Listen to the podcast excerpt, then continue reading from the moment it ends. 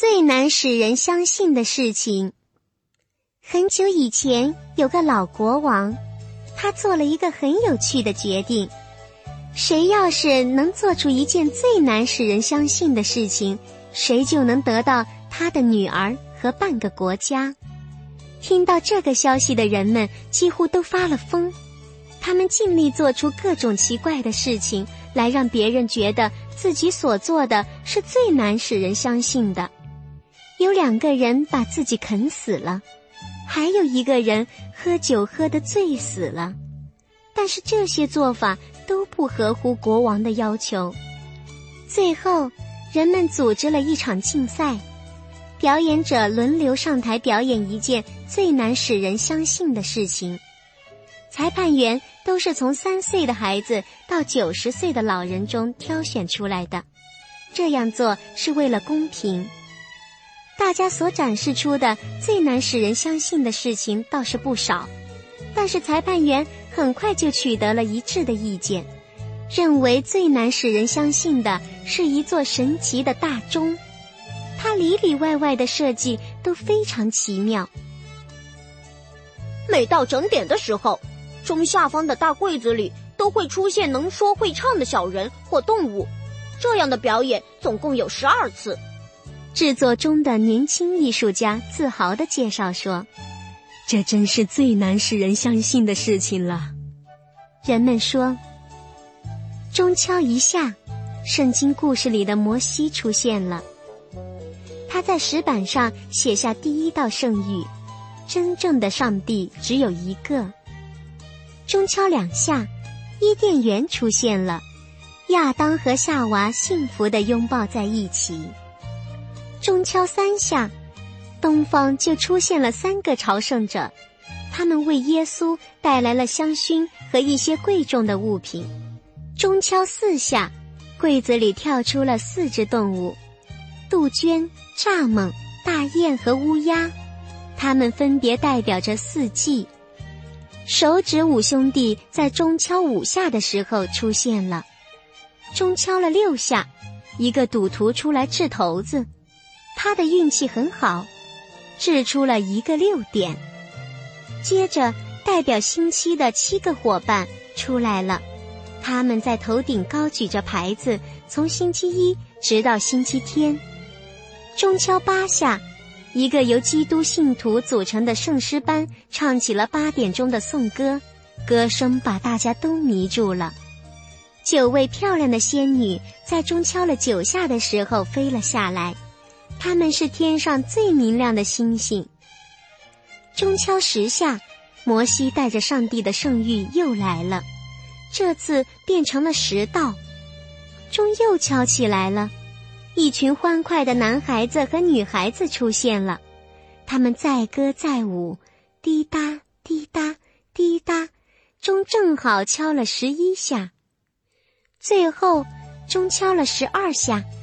巫婆骑着扫帚出现了，她在大柜子里飞了一圈，嘴里唱着古老的守夜歌，那曲调和妈妈唱的安眠曲很像呢。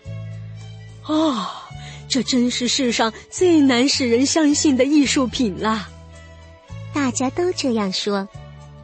年轻的艺术家听了很高兴，他非常荣幸能得到大家的赞誉及肯定。那些认识他的人都说，他的心肠很好，像孩子一样易于快乐。他是一个忠实的朋友，对他穷苦的父母非常孝顺。然而，在国王要宣布结果的那天，发生了一件让大家目瞪口呆的事情，那可真是最难使人相信的。一个粗壮的大汉抡起斧子。当着大家的面把这个大钟砸碎了，噼啪，哗啦，全都完了，齿轮和弹簧乱飞，什么都被毁掉了。这只有我才能做得出来，大汉说：“你们必须得承认，我做出了一件最难使人相信的事情。你把这样一件精美的艺术品毁掉了。”裁判员说。这的确是最难使人相信的事情。这个粗鲁的人将得到公主和半个国家。国王和公主必须兑现自己的诺言，虽然他们并不满意这个人的行为。婚礼就要开始了，教堂里点起了蜡烛，城里的一些贵族小姐们一边唱着歌，一边搀扶着公主走进教堂。公主虽然很不高兴，但还是打扮得漂漂亮亮的。骑士们在两边簇拥着新郎，唱着歌走了进来。粗鲁的新郎脸上满是得意和骄傲。突然，歌声全都停止了，教堂里一时间静得可怕。就在这沉寂之中，教堂的大门“嘎”的一声打开了。哦，天哪！是那个大钟，确切地说，是他的零件。他们嗖嗖地跑进来，拦在新娘和新郎中间。钟里面的那些小人儿都走了出来。第一个是摩西，愤怒的他把刻着圣谕的石块砸在了新郎的腿上，让他动弹不了了。接着是亚当和夏娃，东方来的圣者和四季的使者，他们同声嘲笑新郎：“你可真是一个无耻的人呐！”但是这个粗鲁的新郎一点儿也不感到羞耻。最后。巫婆出来了，她拿起扫帚痛打新郎的额头。你这个可恶的人，这是为我们以及我们的主人报仇的。然后他们就都不见了，就和他们来的时候一样突然。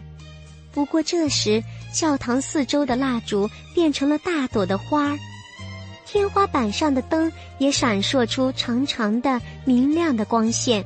就像星星一样，大家都说，这真是太难让人相信了。那么，请把那位年轻的艺术家召进来。公主说：“他才应该是我的丈夫和国家的主人。”于是，人们把那个年轻孝顺的艺术家请到了教堂，孩子们跳起了舞，士兵们吹起了喇叭。大钟里的小人儿也在一旁开始卖力的表演，婚礼继续举行，只不过换了新郎。